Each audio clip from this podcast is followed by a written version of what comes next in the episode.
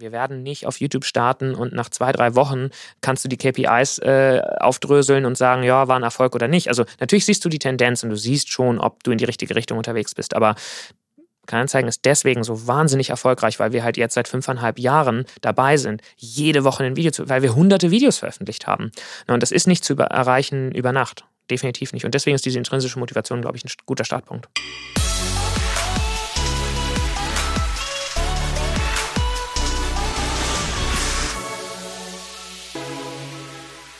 Hallo, liebe Zuhörerinnen und Zuhörer von Digitale Vorreiter in deinem Podcast zur Digitalisierung von Vodafone.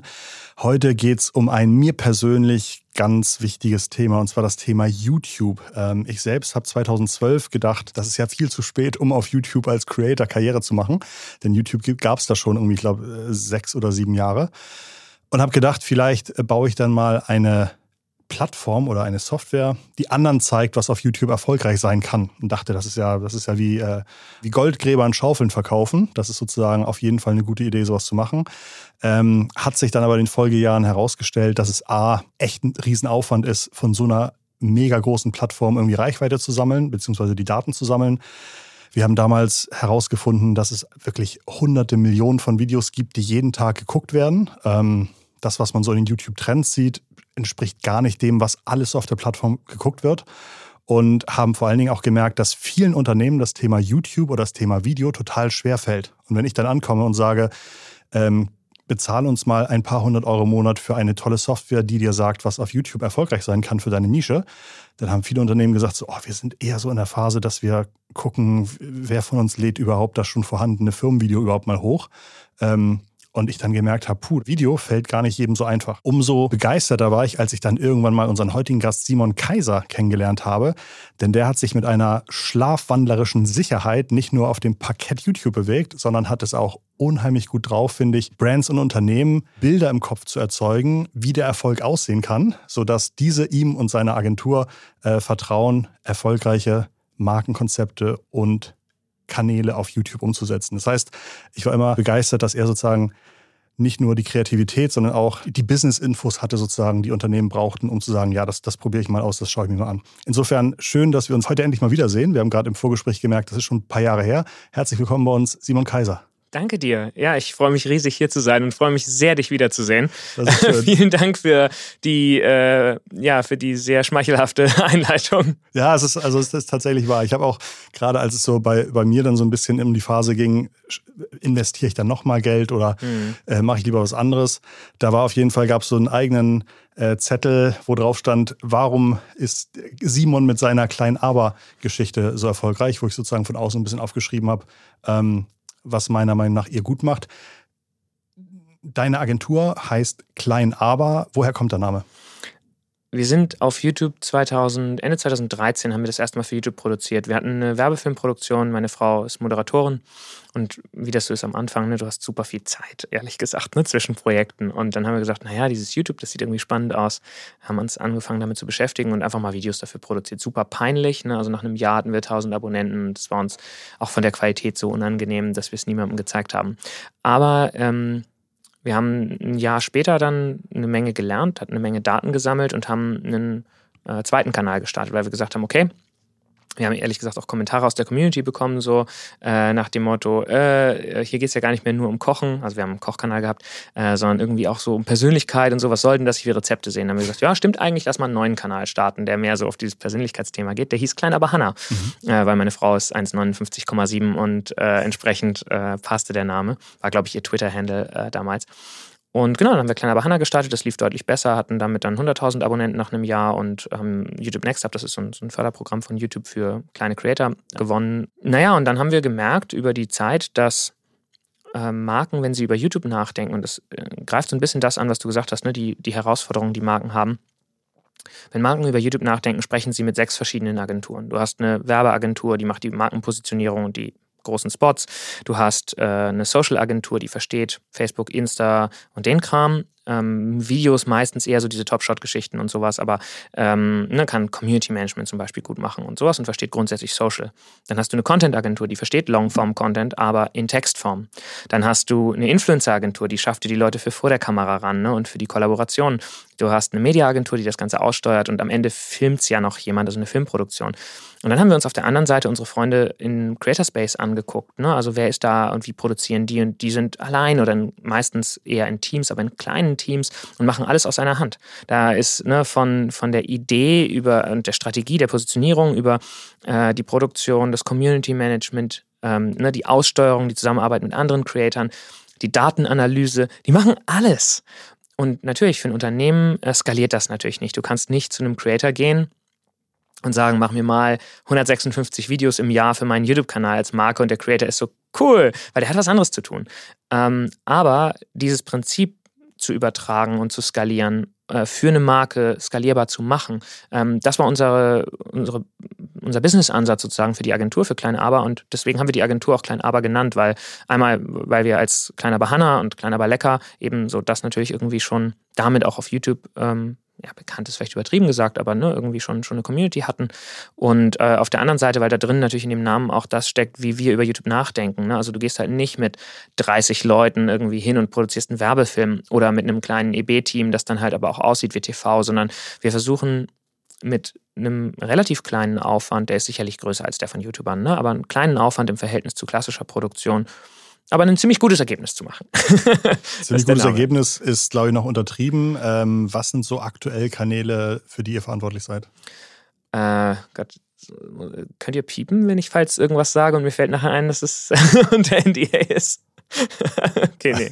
Ich, äh, ich denke nach. Also auf jeden Fall machen wir seit fünf, über fünf Jahren äh, Kleinanzeigen. Ja. Glaube ich, so unser. unser also über Kleinanzeigen, mit inzwischen über einer halben Million Abonnenten. Ja, genau. Und heißen ja demnächst nur noch Kleinanzeigen. Ah, okay. Deswegen ähm, ist ja an Ade Winter verkauft worden vor ein paar Jahren. Äh, und jetzt ist gerade, glaube ich, auch öffentlich geworden, dass der Name geändert wird. Aber ja, genau. Äh, die machen wir seit über ja, fünfeinhalb Jahren jetzt ungefähr. Ähm, war unser erster richtiger YouTube-Kanal für eine Marke. Äh, deswegen auch immer so äh, dear to my heart sozusagen, ähm, weil das was ist, wo wir inzwischen über die Jahre uns ähm, mit, der, mit dem Kunden zusammen ein unglaubliches Vertrauen aufgebaut haben und damit eine sehr große kreative Freiheit haben. Und das ist natürlich für kreative Köpfe immer super dankbar, wenn man einfach machen kann und mhm. nicht äh, immer die Kontrolle im Nacken hat. Genau. Ja, wir machen, äh, haben im gleichen Jahr, glaube ich, äh, Thermomix gestartet, wir machen Playstation, äh, wir machen den Vattenfall YouTube-Kanal, wir machen jetzt seit diesem Jahr Aldi zusammen mit ähm, Essentia Song. Ähm, wir machen den Keyback YouTube-Kanal. Die, ähm, die Kanäle, oder wenn wir nochmal bei dem Kleinanzeigen-Kanal bleiben, ähm, was, was kann man denn da für Inhalte produzieren, die eine halbe Million Menschen dazu führen, dass sie sagen, das möchte ich subscriben, da möchte ich regelmäßig reinschalten? Wir machen dann eine Sitcom, also du kennst das ja so vom Setup, drei YouTuber ziehen in eine WG und wenn man so zusammenzieht, hat man plötzlich alles doppelt und dreifach und da muss man ne, tauschen, verkaufen, verschenken und so weiter äh, und sich Sachen gebraucht besorgen. Ähm, das Setup der WG hat sich eigentlich über die Jahre nicht verändert, aber mhm. die Creator, die da mitspielen und es ist wirklich wie in so einer Sitcom äh, immer ein gleiches Setup an Charakteren, die aber dann immer unterschiedliche Sachen erleben. Äh, fiktiv, ne, also gescriptet aber mit Creatoren von der Plattform, äh, im aktuellen Cast äh, Hannah, also meine Frau, und äh, Tommy, der bei uns im Team auch Teamlead ist äh, und einen Kanal äh, über das Schwulsein hat. Und ähm, Yannick ist bei uns auch Creator im Team, äh, der keine YouTube-Reichweite hat, aber eben auch schon lange bei uns ähm, YouTube macht. Äh, vorher waren das im Alternativ ähm, und äh, Moin Liz hatten wir eine Zeit lang auf dem Kanal, früher die Junggesellen. Also das wechselt so ein bisschen mhm. durch, mhm. aber das Setup bleibt das gleiche.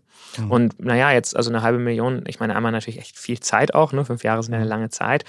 Äh, und ich glaube, dass so eine Sitcom einfach das, das große, den großen Vorteil von dieser Bingeability hat. Also wir merken immer wieder, dass wenn neue Zuschauerinnen auf den Kanal kommen, die unsere Serie halt anfangen, erstmal zu bingen. Also so, immer wieder gibt es Kommentare wie, boah, ich habe das ganze Wochenende nur Kleinanzeigen geguckt, nachdem ich den Kanal entdeckt habe. Und ähm, das ist natürlich für den, für den Algorithmus her ganz mhm. dankbar, wenn du jemanden hast, egal, der, der kann halt kann Videos von vor drei Jahren angucken und die Reihenfolge ist auch egal, weil bei der Sitcom ja das Prinzip immer das gleiche bleibt und klar gibt es mal irgendwie eine Storyline, die irgendwie sich über mehrere Folgen zieht, aber es ist auch da kannst du jederzeit einsteigen, weil es immer dieser Honey, I'm home Effekt mhm. ist, ne, wo du sofort weißt, zwei Leute wohnen zusammen, sind in einer Beziehung, alles ist geklärt, du brauchst keine andere Exposition. Äh, und ich glaube, das ist halt so ein, so ein Ding, dass das eine relativ breite Interessensgruppe abgreift, weil es ein super relatable Thema ist. Also entweder sind es, unsere Zielgruppe sind entweder in der Situation, dass sie gerade anfangen, sich mit diesem, ich ziehe zu Hause aus, ich will, eine WG ist halt eine gute, bezahlbare Option in Hamburg, München, Berlin und Co., also in den Großstädten. Und auf der anderen Seite äh, oder gerade in der WG wohnen oder halt schon mal in der WG gewohnt haben. Also ich glaube, jeder kennt diese Situation und idealerweise haben wir halt ein Setup, in dem, wo Leute sagen, oh, in der WG würde ich auch gern wohnen oder das, auch mit den Leuten könnte ich mir auch vorstellen, zusammen zu wohnen. Ich glaube, das äh, schafft dann so eine, so eine Nähe, die, die gut auch für viele Leute funktioniert. Wir haben wahrscheinlich mehr ZuhörerInnen, die jetzt noch keinen erfolgreichen YouTube-Kanal haben, als umgekehrt. Was war damals dein, was waren die Argumente, mit denen du bei Kleinanzeigen damals äh, gesagt hast, äh, das könnt ihr damit erreichen, wenn das gut funktioniert? Investiert in das Thema und wir geben unser Bestes, dass es erfolgreich wird. Also jetzt hatten wir das große Glück, dass bei Kleinanzeigen schon viel Vorarbeit auch von unter anderem Google, der Social Media Agentur, die damals auf dem Projekt, äh, also auf dem, auf dem Kunden gearbeitet hat, ähm, passiert ist, sodass die schon zu uns gekommen sind äh, und haben eigentlich äh, eine Casting-Anfrage an uns geschickt. Die wollten äh, gerne mit Hannah als Darstellerin arbeiten. Das Konzept war ein komplett anderes, aber ähm, die wussten schon, dass sie auf YouTube gehen wollen. Von daher war es da wirklich relativ leicht, weil die über ein Jahr lang eigentlich schon sich mit diesem Thema beschäftigt hatten. Und ich glaube, das ist halt auch so das Ding. Ne? Viele äh, der Kunden, mit denen wir sprechen, ich bin jetzt gerade hier vor diesem äh, Gespräch von dem Workshop gekommen, viele der Kunden stehen an dem Punkt, die haben schon verstanden, dass sie was mit YouTube machen müssen, aber was die frustriert ist, dass sie das Gefühl haben, sie kommen kaum voran. Und die Länge des Weges sollte man nicht unterschätzen. Das ist völlig in Ordnung, dass ein Unternehmen auch mal ein, zwei Jahre braucht, um äh, ne, irgendwie klar darauf zu kommen, dass man YouTube vielleicht mal machen sollte und wie und ne, bis es dann wirklich losgeht. Du hattest vorhin angesprochen, ne, du bist 2012 rangegangen an YouTube und hast gesagt, boah, ich bin doch eigentlich viel zu spät. Ich kann unglaublich relaten damit, weil als wir angefangen haben, ne, zwei Jahre später, genau das Gleiche, dass wir gesagt haben, hey, sind wir nicht eigentlich, die, die erste Welle ist durch, gefühlt ist die zweite Welle schon durch, ne? was, was wollen wir denn jetzt noch irgendwie äh, mit YouTube? Und ich glaube, YouTube ist anders als andere Plattformen, was das angeht. Also du hast sehr viel nachhaltigeren Erfolg. Und das ist auch der Vorteil für Marken. Ne? Also Videos, die, ich hatte es ja mit Kleinanzeigen gerade gesagt, über Jahre Abrufe machen. Das ist nicht nur Kleinanzeigen, das sind ja auch alle anderen Kunden. Videos, die zum Teil Jahre alt sind, machen immer noch Abrufe und äh, Aufrufe. Und ähm, diese, dieses Langanhaltende ist, glaube ich, einer der größten und wichtigsten Argumente, weil wenn du dir den ROI anguckst und du guckst, was investierst du in eine Plattform, ist ja immer die Frage, einmal natürlich, was bekommst du sofort dadurch zurück, aber auch über welchen Zeitraum kannst du es remonetarisieren. Und dann hast du ja zwei Arten von Netzwerken. Du hast auf der einen Seite feedbasierte Netzwerke, Facebook, Instagram, TikTok. Du scrollst in einem endlosen Feed, der Content findet im Feed statt wenn es Video ist, ne, drei Sekunden Autoplay, geht darum, ne, kurz hängen zu bleiben, so einen Thumbstopper-Moment zu erzeugen, in dem eine Zuschauerin, ein Zuschauer äh, kurz hängen bleibt. Auf der anderen Seite hast du archivbasierte Plattformen. YouTube ist eine davon. Und in den archivbasierten Plattformen hast du zwar auch einen endlosen Feed, aber in diesem Feed findet gar nicht der Content statt, sondern eigentlich nur die, die Teaser auf den Content. Also in YouTubes Fall halt die Thumbnails und die Titel. Der Content findet dahinter statt. Das Commitment auf den Content ist viel, viel größer von den Zuschauerinnen. Das heißt, jemand, der ein Video, eine Thumbnail anklickt, der schaut minutenlang so ein Video an. Ich habe also viel, viel mehr Zeit, eine Beziehung aufzubauen. Und ähm, genau, also während ne, Kleinanzeigen halt gut wie, vorbereitet wie lang sind bei, bei Kleinanzeigen ungefähr die Videos? Ähm, also ich, ich, kann jetzt bei Kleinanzeigen gar nicht genau, ich, also ich würde sagen so um die 10 Minuten mhm. rum. Äh, wir haben aber letztens äh, mal ausgerechnet, für alle unsere Videos, die wir jemals gemacht haben, haben wir festgestellt, dass der, die durchschnittliche Videolänge 7 Minuten 17 ist. Mhm. Über alle tausende von Videos, die wir produziert haben bisher. Äh, das ist sozusagen also offensichtlich unsere durchschnittliche äh, Videolänge. Ähm, vielleicht ein bisschen kurz, aber das ist dann wahrscheinlich auch dem geschuldet, dass äh, wir halt nicht rein als Creator auf der Plattform sind, nicht einfach machen können, was wir wollen mit allen Kunden, sondern natürlich auch rigoros recherchieren und und ich glaube, werden. ein Kanal wird nicht dauerhaft erfolgreich, wenn die Menschen nicht mehrere Minuten davon auch tatsächlich drin bleiben. Voll. Also wenn da nur irgendwie 10% Watch-Through-Time wäre, dann würde das Ganze nicht so abgehen. Das heißt, allein die äh, die Connection ist das Commitment, die Connection, die, die, Dauer, wie jemand dann so lange auf meinem Kanal bleibt, sich mit meiner Marke, mit meinem Produkt beschäftigt, ist halt unvergleichbar mit dem, was auf anderen Plattformen passiert. 100 Prozent. Mm, wenn ihr mit äh, Unternehmen oder Brand sprecht, wie findet ihr heraus, welches Konzept jeweils dazu passt? Also bei den Kleinanzeigen war es dann die WG. Ähm, was habt ihr zum Beispiel bei Thermomix gemacht? Ja, äh, letztendlich ist es immer eine Frage natürlich, was sind, was sind die Ziele, die die Marke hat? Und du kannst, wenn du dir jetzt so einen, so einen uralten Funnel sozusagen vorstellst, ne, also mal ganz einfach gesagt, ne, geht es ja oben irgendwie erstmal um die erste Berührung mit der Marke. Erstes Kennenlernen der Marke und verstehen, worum sich diese Marke dreht. Das kann auch sein, ein Wiederkennenlernen der Marke. Also wenn die Marke ihre eigene ähm, ihre eigenen Werte neu definiert, das, wofür sie steht, neu definieren will, also sich neu positioniert. Und dann geht es immer weiter runter. Dann geht es irgendwann darum, Community Building zu betreiben. Also Menschen, die schon mal eine Berührung hatten mit der Marke, die zum, zum Wiederkommen, zum wieder, immer wieder interagieren zu bewegen und quasi zu Freunden der Marke zu machen, zu Fans der Marke. Und dann irgendwann geht es natürlich um den Abverkauf, um wirklich die, die, harten, ähm, die harten KPIs. Und alle Marken wollen natürlich die harten KPIs, das ist gar keine Frage, aber du hast ja als Marke, seien wir realistisch, nicht nur YouTube, sondern einen großen Marketing-Mix. Und deswegen ist meine erste Frage eigentlich immer, wo positioniert ihr den YouTube-Kanal in eurer großen Marketingstrategie? Wo positioniert er sich da im Funnel? Also ne, ganz grob, ich weiß, Customer Journey heute ist kreuz und quer und es gibt tausende Touchpoints. Ne, mir geht es wirklich erstmal so um dieses ganz grobe darum, was ist das Ziel der Marke? Geht es wirklich darum, ne, da, da ist schon was da und diese Community soll jetzt wachsen? Oder geht es um die ersten Berührungspunkte oder eben äh, ganz weit unten? Und daraus ergibt sich dann das Konzept und ganz oft merkt man, also wir arbeiten eigentlich immer in Workshops dann mit den Marken, also ne, während bei Kleinanzeigen die Vorarbeit getan war, bei fast allen unseren anderen Kunden haben wir dann diese Vorarbeit machen müssen und äh, uns da angenähert. Oft findet das statt über ein erstes Kennenlerngespräch, ähm, manchmal ne, zusammen mit Google einen Workshop oder OMR oder was auch immer. Ähm, oder die kommen auch zu uns und sagen, ja, das Thema interessiert uns, verstehen aber noch nicht so richtig. Und in der Regel gehen wir immer erstmal in einen mehrtägigen Workshop, wo wir wirklich in die Tiefe gehen. Und wir verstehen die Marke, lernen die Marke verstehen, was sind deren Werte, was wollen die eigentlich erreichen und versuchen daraus gemeinsam mit der Marke eine Strategie erstmal zu finden. Also das heißt, daraus ergibt sich dann eine Frequenz, daraus ergibt sich eine Ansprache und so weiter. Da sind wir noch gar nicht beim Format. Und dann geht es quasi im Folgenden darauf, wirklich daraus dann Geschichten zu machen, also Formatierung der Geschichten zu schaffen.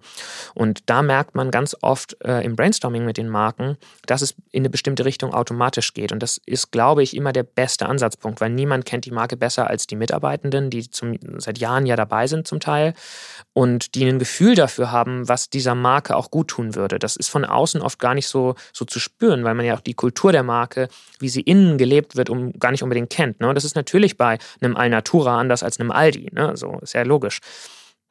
Und dann versuchen wir eigentlich daraus ähm, ne, generiert man 200 Ideen oder sowas und aus den 200 Ideen merkt man sehr schnell, oh, da geben sich eigentlich so, so fünf bis zehn Cluster daraus und aus diesen Clustern, mit denen kann man weiterarbeiten und spätestens, wenn man dann hingeht und auch so mal nach der Leidenschaft äh, bei den Mitarbeitenden fragt, dann merkt man auch, dass da auch ne, bestimmte Interessen einfach da sind und mit denen zu arbeiten ist immer ein guter Startpunkt, weil am Ende ist YouTube ja eine Plattform, die von Creatern und der Community lebt. Das sind so die beiden, die beiden Gruppen, die da zusammenkommen, neben den Advertisern.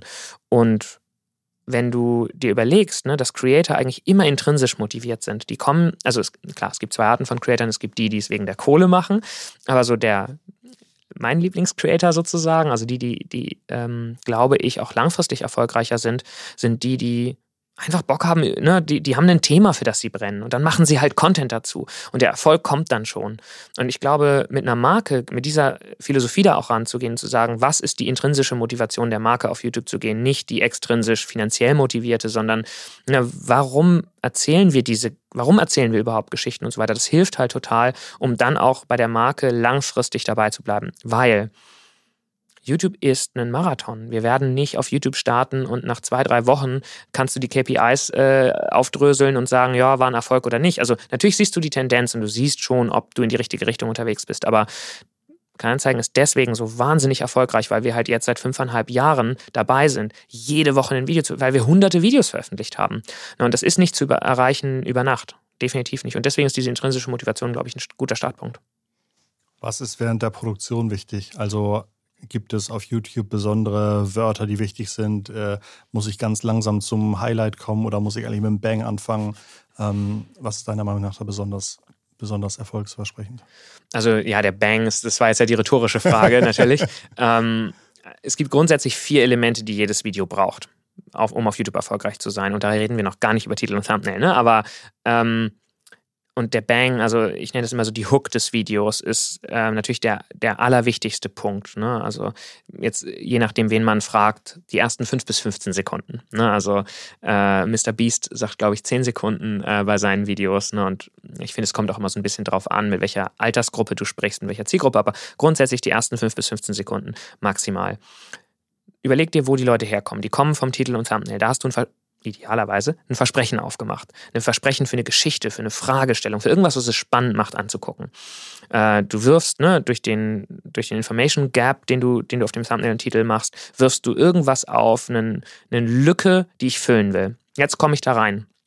Jetzt will ich nicht hören, hey, herzlich willkommen, schön, dass ihr wieder eingeschaltet habt. Ich erzähle euch auf diesem Kanal regelmäßig, äh, wie man leckere Rezepte kocht. Nein, du willst halt wir machen heute Spaghetti Bolognese und das ist die leckerste, die ihr je gegessen habt. Das geheim, die geheime Zutat, die verrate ich euch am Ende. Na, also du musst ja irgendwie die Leute sofort reinholen in das Video. Du musst ihnen sofort zeigen, dass das, weswegen sie geklickt haben, dass du das hier auch wirklich erfüllst und dass du nicht ihre Zeit verschwendest.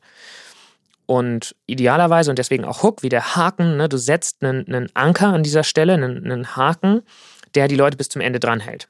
Das heißt, du machst einen, einen, du teast an oder du machst ein Versprechen auf. Was ich überhaupt nicht mag, ist einfach mit einer random Szene reinzusteigen, die lustig ist. Weil in der Regel sind diese Sachen nicht lustig out of context. Sondern es muss wirklich was sein, was auf das Titel und das Thumbnail aufbaut. Also, dass das wirklich eine Einheit ist. So, das, das, das ist mit Abstand das Wichtigste. Aber jetzt hast du Leute 15 Sekunden dran gehalten. Jetzt kannst du die Taktzahl auf jeden Fall ein bisschen runternehmen und nicht so atemlos werden. Und du siehst es bei erfolgreichen YouTubern auch, dass die, die ballern nicht durch. Das ist letztendlich eine ähnliche Logik wie ja auch, wenn du jetzt die Algorithmen anguckst von TikTok zum Beispiel, die dir nicht einen Banger nach dem anderen zeigen, sondern du hast diese ruhigeren Momente zwischendurch und die brauchst du, damit du nicht einen völligen Overload bekommst beim Schauen. Das heißt, das, dann hast du Zeit. Was du natürlich nicht machen darfst, ist irgendwelche Längen da reinzubauen und ne, so. Äh, deswegen also ewig nicht zum Punkt kommen, sicherlich nicht. Aber du kannst schon die Taktung runternehmen. Du kannst schon mehr Hintergrundinformationen geben und so weiter. Wichtig ist an dieser Stelle, und das ist das, was ich die, so die, die Frage oder die Challenge des Videos äh, nenne, ne? also zwei Hunde, ein Knochen, was macht das spannend, was ist die Heldenreise, ähm, gibt es an jedem Punkt im Video, kann, kannst du da pausieren und ist noch eine Frage offen. In dem Moment, wo keine Frage mehr offen ist, sind die Leute ja raus. Nimm ein Rezeptvideo, ganz einfachstes Beispiel. In dem Moment, wo ich probiere oder beziehungsweise angerichtet habe, ist die Frage ja beantwortet. So sieht das Ganze aus. Ne, so, da, da, ist das Video vorbei. Ob ich dann noch erzähle, wie es schmeckt und so weiter, interessiert ja keine Sau, weil ist ja nicht der gleiche Sinn. Also, es, ja, wie wird es schon schmecken? Du wirst halt sagen, dass es gut schmeckt. Ne, das sehen wir dann immer wieder. Dann steigen die Leute aus. Ne? Oder wenn du sowas sagst wie Fazit. Wenn ich das Video gesehen habe, brauche ich das Fazit nicht. Ne? So, das dann, war's, Leute. Entweder ich skippe, ja, genau. Entweder Ach, ich skippe übrigens, zum bitte Fazit. subscribe. ja, genau. Und deswegen, ne, also schnell rein, schnell raus in das Video und wirklich immer wieder diese Anker setzen. Das kannst du ähm, machen auf einer, auf einer Dialogebene, ne? also dass du äh, zum Beispiel antiest, äh, wir sprechen später ja noch über das Thema KPIs. Mhm. Aber erzähl mir jetzt mal ganz kurz eher zum Storytelling. Und ohne dass ich, dass wir jetzt groß in KPIs reingehen, ohne dass du jetzt eine Szene reinschneiden musst zum Thema, wo wir über KPIs sprechen, habe ich diesen Anker gesetzt, dass wir später noch über das Thema KPIs sprechen werden. Und das reicht für in diesem Fall die Zuhörerinnen oder dann bei unserem Fall die Zuschauerinnen, ähm, ne, dass ich im, im Kopf noch habe, da kommt noch was, ich erwarte noch, äh, ich, ich warte noch auf was. Und ähm, diese Anker immer wieder zu setzen, ist die zweite Element. Das dritte Element ist, dass du äh, etwas brauchst, das es einzigartig für deinen Kanal macht. Warum schaue ich dieses Video bei dir und nicht bei einem der tausend anderen Creator, die es da draußen gibt. Das ist was, das ganz vielen Marken auch erstmal ganz schwer fällt. Ne? Also ich glaube, so der Klassiker ist, hey, lass doch Rezeptvideos machen. So, ne? Und es gibt halt schon Millionen. Was ist denn dein USP? Was bringst du denn an den Tisch? Nimm mal das Beispiel, äh, vielleicht jetzt eher so der, der Tech-Community irgendwie näher und, und, und ich weiß nicht, äh, vielleicht hier auch der Demografie des Podcasts. Neues iPhone kommt raus.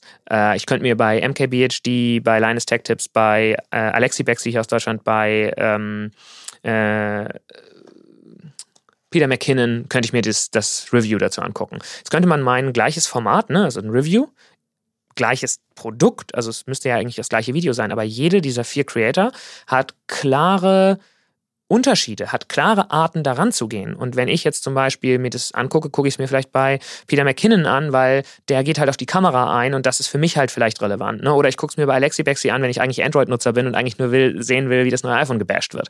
Ne? Also ich werde halt den Creator wählen nach der, nach der Perspektive, die dieser Creator einschlägt. Und die brauche ich als Marke natürlich auch. Was ist meine einzigartige Perspektive, mit der ich auf das Thema schaue? Und das vierte Element ist die Moral der Geschichte. Was nimmst du als Zuschauerin daraus mit? Du hast angesprochen, Watchtime ist eine super wichtige Metrik, Verweildauer ist eine super wichtige Metrik für den YouTube-Algorithmus. Und YouTube hat einen Shift oder ist dabei, einen Shift zu vollziehen. Wir haben in der Vergangenheit quantitativ Session Watchtime, also die Zeit von wir als Nutzer gehen auf die Plattform bis wir als Nutzer schließen die App als die Session Watchtime auf die YouTube optimiert. Je länger du drauf bleibst, erstmal egal auch mit einem Kanal, mit mehreren Kanälen, das ist eigentlich wurscht dafür.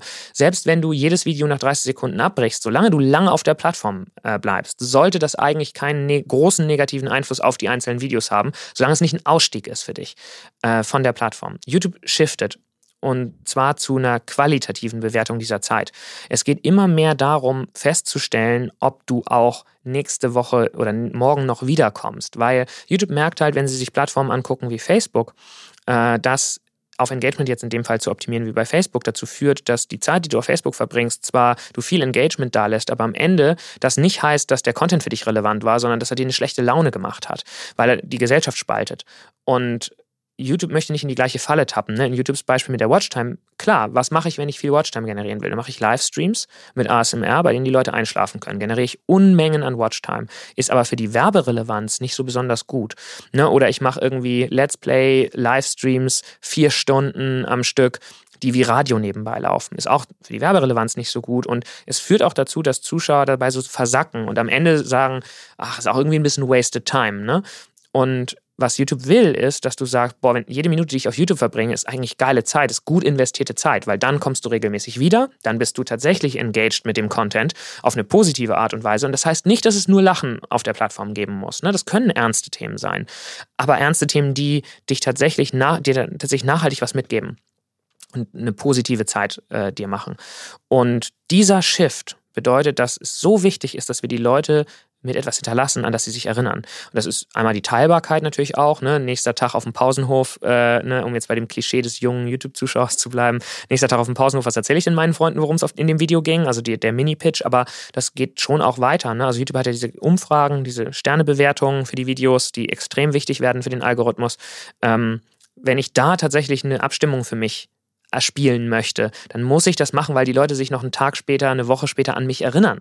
Und das mache ich halt nur mit der Moral der Geschichte, also dem, was mir bleibt. Und das ist nicht unbedingt, ich habe jetzt was gelernt, wie ich weiß jetzt, wie ich eine, keine Ahnung, Treppe baue oder sowas oder ein, äh, ein Computerspiel durchspiele oder sowas. Das kann auch tatsächlich was sehr ähm, implizites sein. Ja, genau. Ne? So ich war, ich habe zum Beispiel für mich gelernt, dass es egal ist, wie ich aussehe, äh, ich kann mich schön damit fühlen, solange ich mich wohlfühle.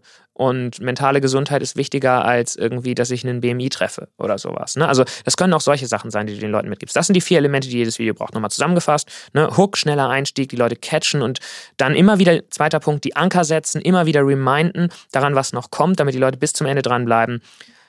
Dann, was macht es einzigartig für deinen Kanal? Warum machst du dieses Video und warum sollte ich es bei dir schauen und nicht bei tausend anderen Creatoren? Und als viertes, was gibst du den Zuschauerinnen mit, damit sie sich an dich erinnern, damit sie wiederkommen? Das sind die vier Elemente, die jedes Video braucht. Und das macht idealerweise, wenn du das befolgst, jeden Kanal erfolgreich. Man merkt das, dass Simon das nicht zum ersten Mal erklärt hat. Und äh, auch ich sozusagen als, als Connoisseur der Plattform finde das immer wieder toll, wie Simon das irgendwie auf den Punkt bringt und wie viel davon auch mit dem übereinstimmt, was ich so wahrgenommen habe, wie diese Plattform funktioniert. Ähm, Simon, wenn du neue Videos startest und aufgeregt bist, ob die irgendwie erfolgreich werden, was sind Metriken, auf die du guckst, um schon mal zu sehen, in welche Richtung geht das Ganze? Voll guter Punkt, weil du beschreibst einen ganz wichtigen Unterschied zwischen verschiedenen KPIs. Es gibt zwei Level, auf denen du einen Kanal, eigentlich alles betrachten kannst. Es gibt die, ich nenne es jetzt mal Dashboard-KPIs oder die Fassadenmetriken, die ich mir anschaue, um so die grundsätzliche Gesundheit meines Kanals zu betrachten. Aus denen lerne ich aber nichts für meinen Content. Also es ist sowas wie, wie viel Subscriber gewinne ich gerade, wie viel Views mache ich gerade und so weiter. Es ist, ähm, sind Metriken, die dir ein gutes oder ein schlechtes Gefühl geben, aber nicht mehr. Ne? Und da kann ich einfach nur gucken, erreiche ich mein Jahresziel. Und dann gibt es die KPIs, über die du sprichst, dass die Ebene tiefer, wirklich auch auf Videoebene zu gehen und zu schauen, wie ist jetzt gerade die Performance oder was kann ich auch lernen aus der Performance für meine zukünftigen Projekte. YouTube funktioniert ja ganz iterativ. Das heißt, wir machen nicht den einen perfekten Werbespot, und der funktioniert oder funktioniert nicht, sondern wir versuchen eben genau das, was du sagst, ne? zu lernen aus dieser Produktion und die nächste besser zu machen. Das heißt, was du dir anguckst am Anfang, Click-Through-Rate zum Beispiel. Das ist wahrscheinlich auch ein großes Plädoyer dagegen, dass man nicht sagt, im Januar drehen wir 50 Filme, die ja. wir eins pro Woche hochladen, ja. sondern zu sagen, nee, wir, machen immer nur kleine Batches, gucken in die Analyse. Ja. Okay. Aus ganz vielen Gründen. Ne? Also einmal, um nachzujustieren, äh, um auch die Möglichkeit zu haben, auf ähm, zeitliche Gegebenheiten Rücksicht zu nehmen äh, ne? und äh, auch um auch verschieben, sich verschiedene Marketingziele noch mit einbauen zu können. Genau, also Click-Through-Rate ist so einer der, der Sachen, die wirklich sehr actionable sind am Anfang. Die werden später weniger wichtig, äh, weil sie dann sehr verfälschen über die Zeit. Aber am Anfang kannst du damit sehen, ähm, wenn du dir das in den Echtzeitstatistiken anguckst, ähm, Click-Through-Rate und Echtzeit-Views am Anfang, siehst du, ob die Views in, ähm, auf dem gleichen Level sind, wie sie sonst bei dir sind. Und dann kannst du theoretisch in den ersten paar Stunden anfangen, Thumbnails auszutauschen, wenn du merkst, die Performance äh, dieses Videos, die, die äh, funktioniert nicht so, ne? Und kannst versuchen, die, das Framing der Geschichte nochmal anzupassen, um da einfach nochmal mehr rauszuholen. Das ist zum Beispiel eine Sache, die ich mir am Anfang, direkt am Anfang angucken würde. Click-Through-Rate wird später, wie gesagt, weniger wertvoll, weil in der Regel Videos, die erfolgreicher sind, eine schlechtere Click-Through-Rate kriegen mit der Zeit.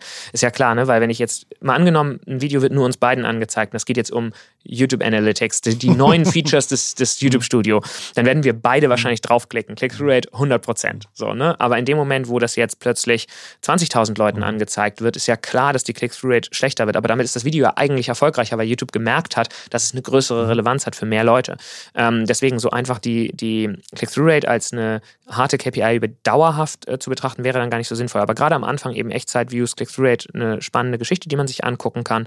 Ähm, und ansonsten ist es natürlich, hatte ich ja gesagt vorhin, ne, Betrachtung der Kanalziele. Und so weh mir das tut, weil ich möchte natürlich immer eine nachhaltige Community aufbauen. Das ist natürlich immer mein Wunsch. Aber manche Kunden wollen halt einfach erstmal ihre Markenwahrnehmung verändern. Die sind noch nicht an dem Punkt eines Community-Aufbaus. Die müssen erstmal überhaupt klar machen, worum geht diese Marke, was, was passiert da überhaupt. Ne? Und dann ist natürlich Reichweitenziele sind dann eine total reale Geschichte, was ja auch immer unterschätzt wird, ne? weil wir beiden denken dann immer nur an, was ist sozusagen für den Algorithmus gut und was ist langfristig gut und vergessen dann so Sachen wie Impressions. Jede jedes Mal, dass ein Thumbnail angezeigt wird, ist potenziell ja ein erster Kontaktpunkt mit einer Marke jedes Mal gibt es einen kleinen Branding-Effekt. Natürlich ist der nicht super viel wert, ist schon klar, ne? aber wenn du ihn vergleichst mit drei Sekunden Autoplay auf Facebook, finde ich, ist er jetzt auch nicht nichts. Ne? Und das heißt, sowas wie Impressions mit reinzunehmen, obwohl das jetzt so eine oberflächliche Metrik ist, ist für manche Kunden tatsächlich relevant, wo du jetzt sagen kannst, hey, ihr habt 10 Millionen Mal wurde euer Logo in Verbindung mit Stil, mit Schönheit auf der Plattform gesehen.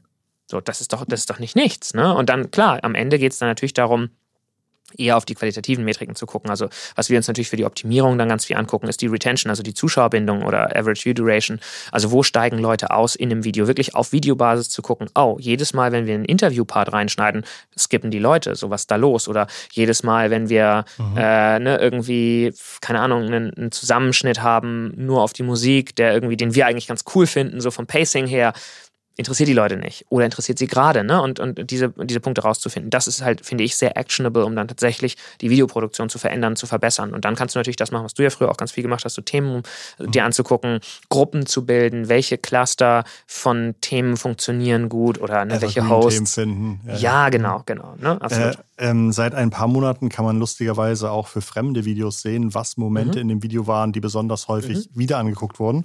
Dafür muss man mit der Maus im Videoplayer am Desktop einfach auf die Zeitleiste gehen und da sieht man so Berge. Ich glaube, als Premium-Nutzer nur, oder? Auch als normaler? Ich bin mir nicht know, sicher. Ich bin Premium-Nutzer. Ja, ich auch. Ich bin mir ziemlich sicher, dass es ein Premium-Feature ist. Ah, okay. Ja. Ah, das ist der Hammer. Das ja, ist der Hammer. Geil. Ich kann halt wirklich in fremde Videos reingucken und mir genau auch ja. beim Wettbewerber zum Beispiel, wenn ich irgendwie ein Unternehmen bin, kann dann irgendwie gucken, was waren Szenen in dem Video, die anscheinend besonders häufig ja. wieder angeguckt wurden. Das ist äh, auch ganz spannend, wenn ihr euch mal gute Videos angucken wollt. Jetzt äh, die Zuhörerin. Ähm, ich habe das heute gerade anhand eines des aktuellen, also nicht aktuellen, aber des Mr. Beast Videos zu den 100 Millionen Subscribern. Du siehst halt sehr gut, wie er immer wieder im Video so diese Highlight-Momente hat. Mhm. Und das ist nicht so, dass du wie sonst oft, ne, am Anfang ist sozusagen mhm. das Highlight und dann skippen alle weg oder sowas, sondern er hat immer wieder diese Highlight-Momente, sogar ganz am Ende. Mhm. Und äh, das finde ich ist halt sehr interessant, eben das jetzt sehen zu können. Das ist natürlich ein gutes Feature. Witzig oft werde ich dann, also ich äh, mache ja auch immer noch so äh, Beratung zu dem Thema und dann wird gesagt, ja Christoph, B2C-Themen ist ja easy, Rezepte und, und Ratgeber und so weiter, aber was ist denn mit B2B? Sind, laufen dir da mal gute Konzepte über den Weg, wo du sagst, im B2B-Bereich finde ich das einen gut gemachten Kanal? Ähm, sehr, sehr wenig. Und mhm. ich glaube, das liegt an der grundsätzlichen Hürde, die YouTube ähm, angeht, äh, was, was YouTube angeht. Also der Invest ist ja erstmal relativ hoch. Und was wir oh ja, immer was, wieder. Was, was, was, muss ich, was muss ich im Jahr für so einen professionell betriebenen Kanal ausgeben? Ja, jetzt könnte ich natürlich antworten, kommt drauf an, aber ich sage jetzt einfach mal 300.000 Euro mhm. und dann reden wir gleich mhm. nochmal intensiv darüber. ähm, nee, aber äh, ich glaube, ein großes Problem bei Marken ist die Angst vor Neuem. Mhm. Die wollen halt immer wieder Cases sehen, erstmal, die schon funktioniert haben. Und das ist natürlich schwierig, wenn du im B2B-Bereich jetzt hingehst und sagst, ähm, zeig mir mal Zahlen von B2B und dann kannst du halt nur B2C zeigen und dann sagen, mhm. ja, B2C ist einfach bla bla bla. Mhm. Das stimmt ja auch nicht, ist ja auch nicht einfach, mhm. ne? Aber ähm, ich glaube, das Ding ist, B2B ist nicht schwerer als B2C. Es ist nur die Erwartungshaltung an absolute Zahlen, die du hast, muss halt eine andere sein. Du wirst halt mit B2B natürlich nicht 500.000 Abonnenten in Deutschland erreichen, weil es keine 500.000 Leute gibt, die sich für dein Produkt interessieren. Aber wenn du das runterskalierst, am Ende redest du auch mit Menschen und auch die sind auf YouTube. Wenn du als B2B-Unternehmen rangehst, ist halt nur die Frage, in welchem Use Case erreichst du die Leute. Sind die gerade mhm. für die Recherche auf YouTube? Also um ein Thema Oder zu recherchieren? Kundengruppen, die du einfach mit ihrem äh, erreichen kannst, die aber auch parallel irgendwie Kunden sind und äh, du dann irgendwie sagen kannst, guck mal, ich habe dir bei deinem Thema geholfen, aber äh, bin auch ein Unternehmen voll oder sind die gerade im Feierabend? Mhm. Und an welcher Stelle willst du die abholen? Ne? Also sind die jetzt gerade gerade im Work-Mode oder im Party-Mode, sozusagen im Feierabend-Mode. Und ich glaube, dafür musst du ja auch deinen Content kreieren. Ne? Also wenn du, je mehr, je größere Zahlen du willst, desto mehr musst du natürlich in den Feierabend sozusagen rücken, weil während der Arbeit kann jeder nur so viel YouTube-Videos schauen. Also wir beide mehr, aber ne, hm. normale, hm. äh, normale äh, Menschen in, in Arbeit sozusagen. Ähm, genau, und ich glaube, das ist halt so, so, so der Punkt, ne? dass viele B2B-Unternehmen da tatsächlich strugglen, weil sie intern das nicht verargumentiert bekommen, warum man das machen sollte. Ähm, aber äh, gibt es, also gibt es definitiv, ne? Also äh, erste Versuche auch in die Richtung, nur die sind halt nie so diese super schönen großen Cases mit hunderttausenden Abonnenten und Millionen von Aufrufen. Logisch, weil das Produkt halt viel, viel kleiner ist. Was waren besonders erfolgreiche Momente aus deinen letzten Jahren? Besonders spannende Drehs. Oh. ähm, ja, spannende, spannende Drehs. Äh, ich drehe ja selber leider super wenig mhm. nur noch, ne? Ähm, deswegen äh, glaube ich, ist das. Wie viele so. Kolleginnen und Kollegen hast du inzwischen? Wir sind knapp 80 Leute. Mhm. Ähm, genau, also ich bin ja eher so in, in, den, in den Workshops und in den Beratungen und, und Präsentationen, Vorträgen und so. Ähm, ich glaube, also so die, die schönsten Momente habe ich immer dann, wenn ich das Gefühl habe, es macht so Klick bei einem Kunden und es ist, klingt so super klein und banal, ne? aber ähm, manchmal habe ich so Kunden, die ich zum Beispiel komplett unterschätze. Und ähm, ne, dann, dann gehst du hin zum Pitch und bist eigentlich so, boah, es ist so voll die Zeitverschwendung, weil mhm. die, die, du hast das Briefing gelesen, das waren einfach nur so 35 Seiten. Wir hätten gerne eine Videostrategie unbezahlt von ihnen mhm. und äh, irgendwie, du merkst, so liest aus jeder Zeile raus, dass die überhaupt nicht wissen, was, was, mhm. was gerade wichtig wäre. Und du gehst dahin und du präsentierst denen und merkst plötzlich bei denen so, right warum haben wir da so nicht drüber nachgedacht? Und dann entsteht, äh, dann wird aus so einem, so einem Gespräch eher wirklich nur so ein Dialog, wo man gemeinsam so, so sich Bälle hin und her spielt und äh, plötzlich, ne, also jetzt unser, einer unserer ja, Top 10 Kunden, so von der, vom Volumen her, ne, ist einer so, solcher Kunden, wo ich am Anfang wirklich völlig unterschätzt habe, was das Potenzial auch für die da ist in, dieser, in diesem Bereich, in den die gehen wollen. Ähm, und sowas finde ich ist, äh, ist immer total cool. Und ähm, ja, also ich gebe halt gar nichts auf Awards oder so, ne, weil mhm. ich meine, das Award-Game ist halt rigged. und äh, ich glaube, so, was ich ganz cool fand, war, äh, als wir mit äh, Kleinanzeigen die goldene Kamera äh, gewonnen haben, weil das äh, meine Oma äh, kannte den. Hm Frank Elsner, der auch eine goldene Kamera gewonnen hat an dem Abend. und dann konnte sie im Altersheim ja. äh, ihren Freundinnen erzählen, dass ich zusammen mit, also dass ihr Enkel zusammen mit äh, Frank Elsner auf der Bühne war und äh, die goldene Kamera gewonnen hat. Das kannte sie noch ja, so. Das, war ein, das war ein richtig schöner Moment. das glaube ich. wunderschön. Äh, äh, erinnerst du noch, welches eurer Videos die größte Reichweite hat? Ja, das ist ein Kleinanzeigenvideo mhm. tatsächlich. Ähm, aber ich, äh, es sind über drei Millionen Aufrufe, aber ich habe gerade nicht auf dem Schirm, äh, ich habe gerade vergessen, welches, also wie der, der Titel war, oder, ähm, aber wir haben es gerade ausgewertet äh, für unser Sommerfest. Mhm. Haben wir immer so alle unsere, unsere Daten sozusagen rausgezogen und mal äh, so äh, aufbereitet. Eben ist deswegen da, auch die Videolänge. Noch, ist da noch eine Zahl hängen geblieben? Ähm, ja, wenn man alle unsere, unser, unser Material auf VHS-Kassetten überspielen würde und die stapeln würde, wären die so hoch wie der Mount Everest. Oha. Das fand ich ziemlich cool. Das stimmt. Also äh, fertige Videos oder gedrehtes Material? Oh, das weiß ich jetzt Okay, nicht. okay, aber ich, Ich glaube, gedrehtes Material. Okay, weil alles andere, so, das wäre schon, wär schon, wär schon krass. Okay. Aber Hm. wenn man alle unsere Videos, die wir produziert haben, die Ja. auf YouTube auch sind, ne? also nicht die, wir haben ja mal irgendwie, keine Ahnung, für den Otto Online-Shop dann x Videos produziert oder für Dr. Oetker irgendwie 300 Videos oder sowas für deren Website. Ne? Also ich meine jetzt so richtig Mhm. YouTube-Videos. Wenn, man, wenn wir alle Leute im Onboarding, ne? also jedem im Onboarding sagen würden, guck erstmal alle unsere Videos, Ja. wären die Leute die ersten zwei Monate keine Minute mit was anderem beschäftigt, als 40 Stunden in der Woche äh, unsere YouTube-Videos zu gucken. Ja. Und das sind alles, alles, alles Kontakte zu Nutzer und Nutzerinnen. Äh, ich glaube, es war ist schon drei Jahre her oder sowas. Und damals hat YouTube schon 84 Prozent der deutschen Online-Menschen erreicht. Das heißt, irgendwie jeder Mensch, der irgendwie sagt, meine B2B-Zielgruppe ist nicht auf YouTube, Ja. ist halt totaler Unsinn. Völlig Unsinn. Jetzt ja. haben wir ganz vergessen, die anderen Plattformen abzuhaten. Ähm, ähm, Und vielleicht sollten wir das Budgetthema noch mal ein bisschen mehr erklären, Oh, als ich droppe einfach nur eine Nee, Zahl. okay, aber, aber ähm, ähm, was ist mir wichtiger? Okay, dann lass mal erstmal kurz. Du hattest in den Raum geworfen, man muss schon mit einer sechsstelligen, mit einem sechsstelligen Budget im, genau, im, im also Jahr. Das, äh, jetzt bei aller Spaß beiseite und irgendeine random Zahl in den Raum zu stellen. Ich, was ich nicht mag, ist, alle sagen immer, kommt drauf an, wenn es ums Budget geht und dann wird so rum, um heißen Brei rumgeredet. Deswegen finde ich es auch wichtig, einfach mal eine Zahl in den Raum zu stellen. Ich glaube wirklich, mit einem, unter einem sechsstelligen Budget anzufangen. Es gibt ein Szenario, in dem das geht. Du findest jemanden, der selbst ein Jahresgehalt hat, das 50.000 Euro sind und du dann mit, ich sag mal, den Kosten, die so ein Unternehmen zu einem Mitarbeiter, das kannst du ja immer noch mal ungefähr verdoppeln fürs Unternehmen, dann bist du bei 100.000 Euro ne, oder sagen wir mal 99.000 Euro äh, im Jahr. Und dieser eine Mitarbeiter, diese eine Mitarbeiterin macht das alles alleine. Das ginge, äh, ist ein wahnsinnig harter Job und die meisten brauchen früher oder später eine zweite Person. Spätestens dann bist du im sechsstelligen Bereich mit einem normalen Gehalt für jemanden, der ne, jetzt irgendwie nicht, ich setze einen Azubi ran. Weil ich meine, mein Gott, die Videos sind Jahre da. Du willst da keinen Azubi ransetzen. Also wir haben gute Azubis mal gehabt, aber ähm, die jetzt inzwischen bei unserem Team fest sind. Aber ich meine so reguläre. Und auch da würde ich da immer noch mal drüber gucken. So, ne, von daher, du bist automatisch sechsstellig. Und dann ist natürlich halt ähm, total die Frage, dann geht es natürlich auch ins Siebenstellige rein, wenn du jetzt richtig dick auffahren willst. Und vor allem ist ja immer wichtig dazu zu sagen, das ist natürlich noch ohne Media-Budget. Und abhängig auch davon, welche Creator du buchst. Ne, wenn ich jetzt hingehe und sage, keine Ahnung, ich möchte unbedingt, dass Rezo jedes meiner Videos moderiert, dann werde ich alleine dafür schon einen mittleren bis hohen sechsstelligen Betrag ausgeben müssen, damit das möglich ist und da ist noch keine Produktion mit drin. Ne, und von daher, das hängt da natürlich immer mit drin. Ne? Und ähm, dann eben die Frage, machst du es intern, machst du es mit Partnern, ähm, wie sind deine Partner auch aufgestellt, welches, welche Art von, von Videos willst du machen? Und ganz ehrlich, wie kompliziert bist du als Kunde?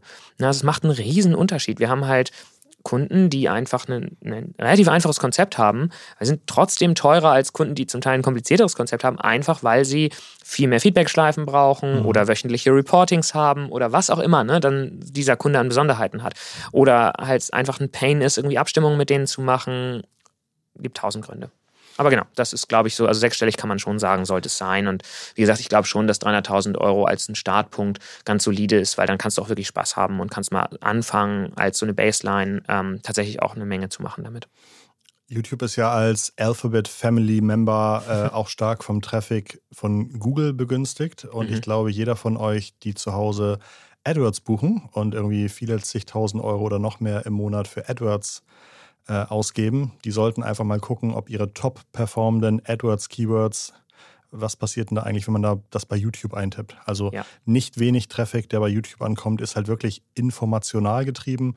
Ähm, und äh, es es kann teilweise eine super Möglichkeit sein, zu total sinnvollen Kosten da auch mit Content aufzutreten, gefunden zu werden, den Content vielleicht auch mal zu bewerben. Ähm, ähm, also selbst, selbst wenn Menschen sagen, ich kaufe lieber Traffic auf AdWords ein und finde, Video ist nichts für mich, ähm, sehr, sehr schnell sieht man, dass es eigentlich gar nicht zu Ende äh, gedacht wäre, sondern dass es dann viele Möglichkeiten gibt.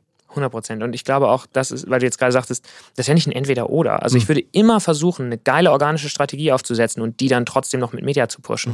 Du hast ja ähm, drei Haupt-Traffic-Quellen auf YouTube. Du hast die Startseite, ne? also ich sag mal da, wo die, die größte Aufmerksamkeit, die größte Reichweite da ist. Du hast die Videovorschläge, wo das Bingen passiert. und Du hast die Suche, die du gerade angesprochen hast, also wo der informelle, äh, informative Content äh, passiert. Wir als Marken haben eine vierte Traffic-Quelle, Werbung. Die sollten wir nutzen. Das ist unser unfairer Vorteil gegenüber Creatoren. Und im Verhältnis Cost per View, gerade am Anfang, ist die wahnsinnig günstig im Verhältnis zu Influencer-Marketing und so weiter. Später wird der organische Traffic immer günstiger, aber gerade am Anfang auch mit, äh, mit Hilfethemen, also mit, mit Tutorials, überhaupt kein Thema. Kannst du halt dann nur auf bestimmte, ja, also ja, das Infeed äh, buchen und nicht in-Stream, weil die Leute müssen ja das Problem haben, damit das Video hilfreich ist. Aber auch da gibt es äh, Möglichkeiten, das zu bewerben. Und selbst wenn es nur 100 Euro pro Video sind. Mhm. So, das ist im, im Rahmen von der Produktion, ne? wir haben darüber gesprochen, sechsstellig, könnt ihr uns, euch ja schon ausrechnen, 100.000 Euro auf 52 Videos verteilt, 2.000 Euro eine Roundabout pro Video. Da sind ja 100 Euro mehr jetzt ja auch nicht viel aber kann halt schon mal einfach überhaupt einen Unterschied machen von du kommst mal schneller in Gang, egal wie deine Strategie aufgestellt ist. Das Geile ist, du hast dann die inkrementelle Reichweite auf YouTube, also die organische Reichweite, die on top kommt und du siehst schon eine kleine Korrelation dazwischen, weil der YouTube-Algorithmus, also der organische Algorithmus, nicht unterscheidet, woher der Traffic kommt. Dem ist völlig egal, warum jemand dein Video durchgeschaut hat. Und das ist das Entscheidende, wenn du ein gutes Video hast, die Leute schauen es durch ob sie es als Werbung durchgeschaut haben oder organisch, ist dem Algorithmus, der nachher dann weitere Videos vorschlägt, egal. Das heißt, du hast halt immer diesen Bonus, wenn deine Videos gut sind. Wenn sie scheiße sind und als Werbung dann geschaltet und alles gibt nach 30 Sekunden, dann hast du natürlich organisch nichts davon. Wir gehen jetzt aber mal davon aus, dass ihr alle richtig gute Videos macht.